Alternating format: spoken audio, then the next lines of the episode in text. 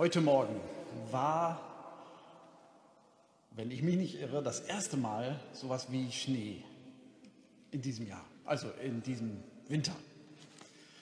Und wenn man die Welt betrachtet dann durch mein Fenster, ähm, dann sieht es ganz anders aus als sonst.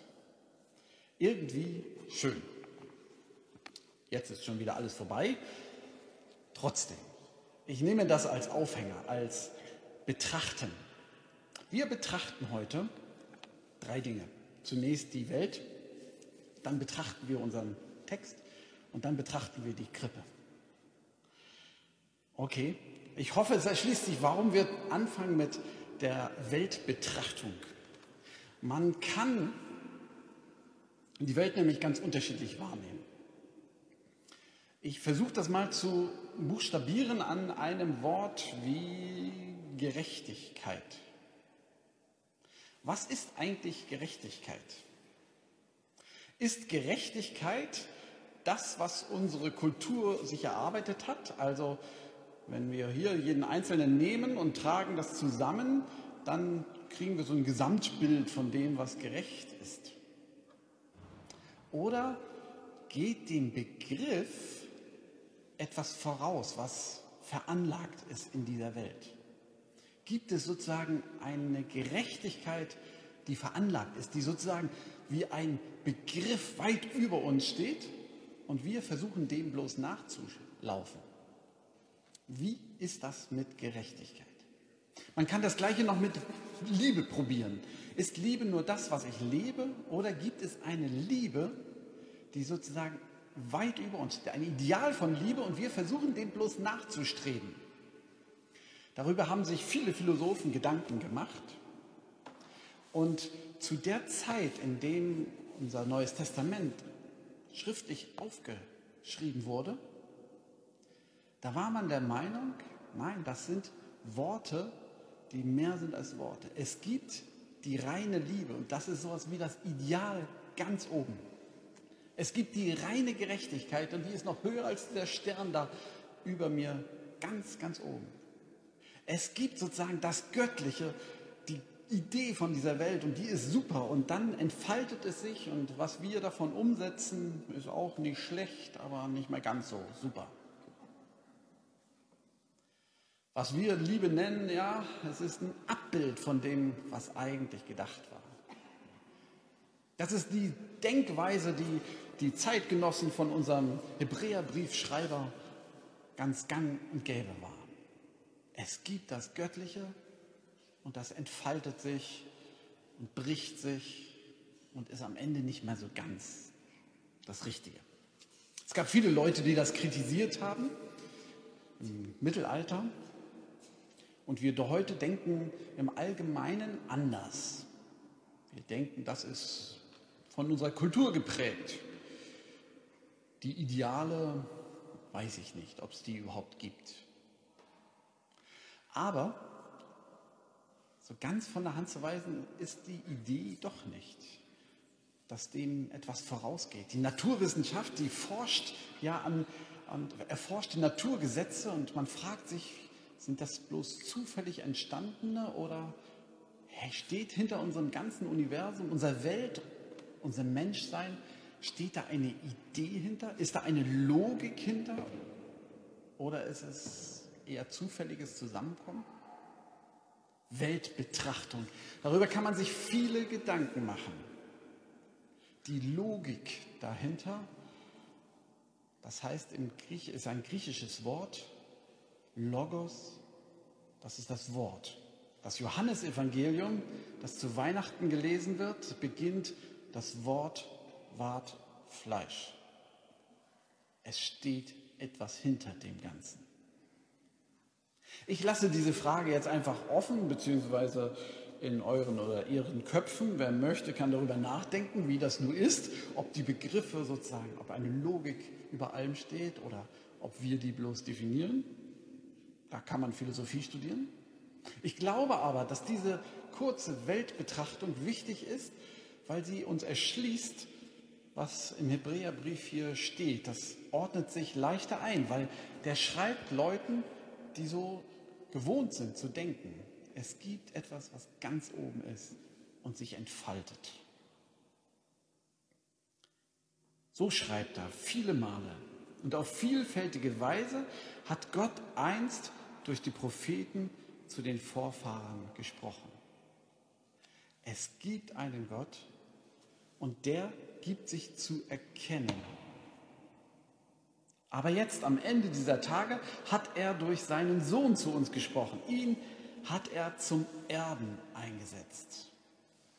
Plötzlich in Jesus haben wir etwas gesehen von der göttlichen Idee. Durch ihn hat er die ganze Welt geschaffen.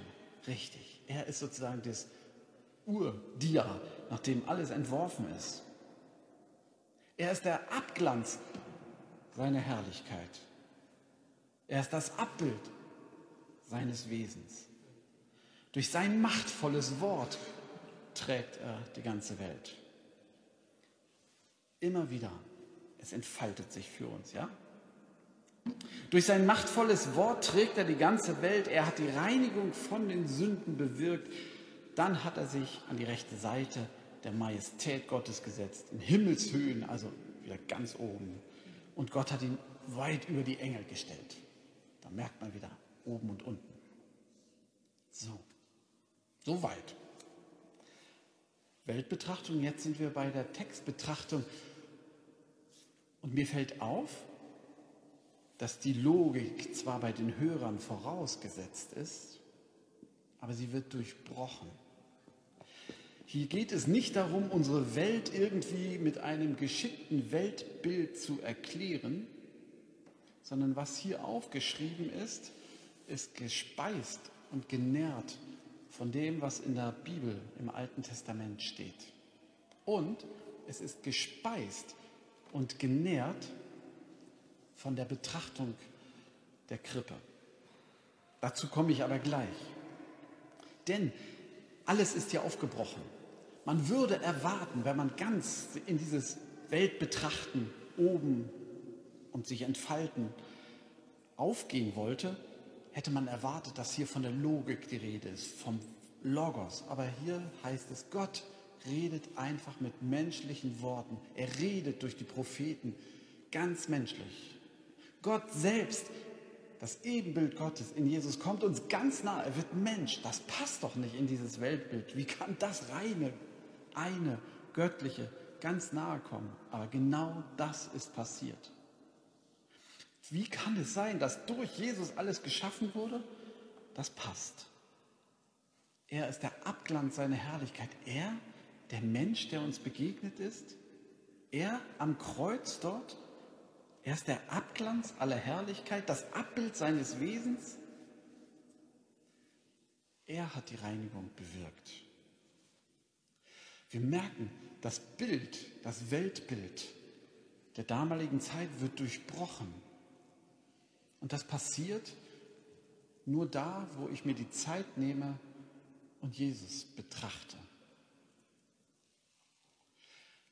Der Glaube an den Gott, der sich hier in der Bibel zu erkennen gibt, beginnt nicht da, wo ich philosophisch brillant bin, wo ich anfange, die Welt erklären zu können, der Glaube beginnt da, wo ich mir Zeit nehme und Jesus betrachte. Heute Morgen habe ich gesessen und habe unsere Krippe zu Hause angeguckt. Wir haben so eine Holztiger-Krippe. Da stehen sie. Maria, Josef, ganz klassisch Ochs und Esel und wer da so alles ist, die Weisen, die Hirten, und dann die kleine Krippe mit dem Jesuskind drinne. Und ich habe dieses Kind vor Augen und habe gesagt, Jesus, Maria hatte es gut. Die hatte dich im Arm. Und Josef konnte alles in die Wege leiten, damit es dir gut geht. Jesus. Sie hatten es gut. Die hatten etwas, in der Hand, an das sie sich hingeben konnten. Ihr ganzes Leben wurde umgestellt, ihr erstes Kind, das hat alles auf den Kopf gestellt, ihren ganzen Wach- und Schlafrhythmus. Alles scheint sich nur noch um dich zu drehen. Jesus, wie soll ich das machen? Wie kann ich dich in den Arm nehmen? Wie kann ich dich an mir wiegen? Wie kann ich dir die Windeln wechseln? Wie kann ich dich begleiten, wenn du groß wirst, sprechen lernst, laufen lernst, Geschirr durch die Gegend schmeißt? Wie kann ich dich begleiten? Wie kann ich bei dir bleiben, wenn du erwachsen wirst? Wie schaffe ich es, dabei zu bleiben? Jesus, Maria hat es gut. Die konnte dich betrachten. Sie war bei dir, als du gepredigt hast. Sie hat manches erst nicht verstanden, es hat sich ihr erschlossen. Sie hat erlebt, wie du geheilt hast. Sie hat erlebt, wie du Menschen begegnet bist, korrigiert hast, gestritten hast. Sie hat erlebt, wie es war, als du noch hilfloser wurdest, als es war, als du kleines Kind warst. Wer hätte das gedacht, dass es eine Situation geben würde, in der du, Jesus, noch hilfloser werden würdest als damals in der Krippe? Aber am Kreuz damals passierte es. Du und alle um dich herum waren hilflos. Komplett. Ich betrachte dich, Jesus, in der Krippe und entdecke, wer du bist. Und von daraus erschließt sich mir etwas. Gott, du bist mir sowas von nahe gekommen. Und du möchtest, dass ich das, was ich von dir gehört habe, an meinem Herzen wiege. Dass ich dein Wort in meinen, auf meinen Lippen führe, dass ich es lese, höre, bewahre, auch wenn es mir nicht sofort erschließt. Aber eines Tages wird dieses Bild von dir, was ich in mir trage, erwachsen. Es wird heilen. Es wird retten und es wird reinigen. Es wird mich hilflos machen am Kreuz und trotzdem dort die Vergebung, die Reinigung von den Sünden bewirken. Und das Ziel, merke ich, dieser ganzen Betrachtung und ja, meines ganzen Lebens ist eigentlich nur dieses eine, dich an mir zu tragen und dass mein Leben darüber fröhlich wird. Dass ich dich lobe, weil ich bei dir bleibe. Dass mein morgendliches Muffeln und Aufstehen, dass mein Grummeln und Schaffen, dass alles, was ich tue, geprägt wird von dem Lob und dem dich an meinem Herzen wiegen, sodass ich am Ende dich entdecke in allem, was unsere Welt zusammenhält und wie der Hebräerbrief anfange zu loben. Ja, denn das, was wir hier lesen, ist keine Weltbetrachtung, sondern es ist Lob, das aus der Krippenbetrachtung entspringt. Denn viele Male und auf vielfältige Weise hat Gott durch die Jahrhunderte, durch die Propheten zu unseren Vorfahren gesprochen. Aber jetzt, am Ende dieser Tage, hat er durch seinen Sohn, er selbst, zu uns gesprochen. Und ihn hat er zum Erben, also zum Ziel meines ganzen Lebens auch eingesetzt. Durch ihn hatte er schon damals die Welt geschaffen. Was für ein Wunder. Er ist der Abglanz aller Herrlichkeit. Ja, auch da am Kreuz und in der Krippe. Ja, das Abbild seines Wesens, das Wesen Gottes. Und durch sein machtvolles Wort, das Wort dessen, der dort in der Krippe noch nicht reden kann, und trotzdem alles schon trägt durch sein Wort. Da trägt er die Welt. Er hat die Reinigung von den Sünden bewirkt. Ja, und jetzt sitzt er zu Rechten Gottes. Und ich darf das in meinem Herzen bewahren und tragen. Ich wünsche euch und mir irgendwann in diesen, Zeit, in diesen Tagen noch einmal Zeit, die Krippe zu betrachten. Ob es auf einer Karte ist oder aus Holzfiguren oder auch nur in Gedanken durch sein Wort. Und der Friede Gottes, der höher ist als all unsere Vernunft, der bewahre unsere Herzen und Sinne in Christus Jesus, unserem Herrn. Amen.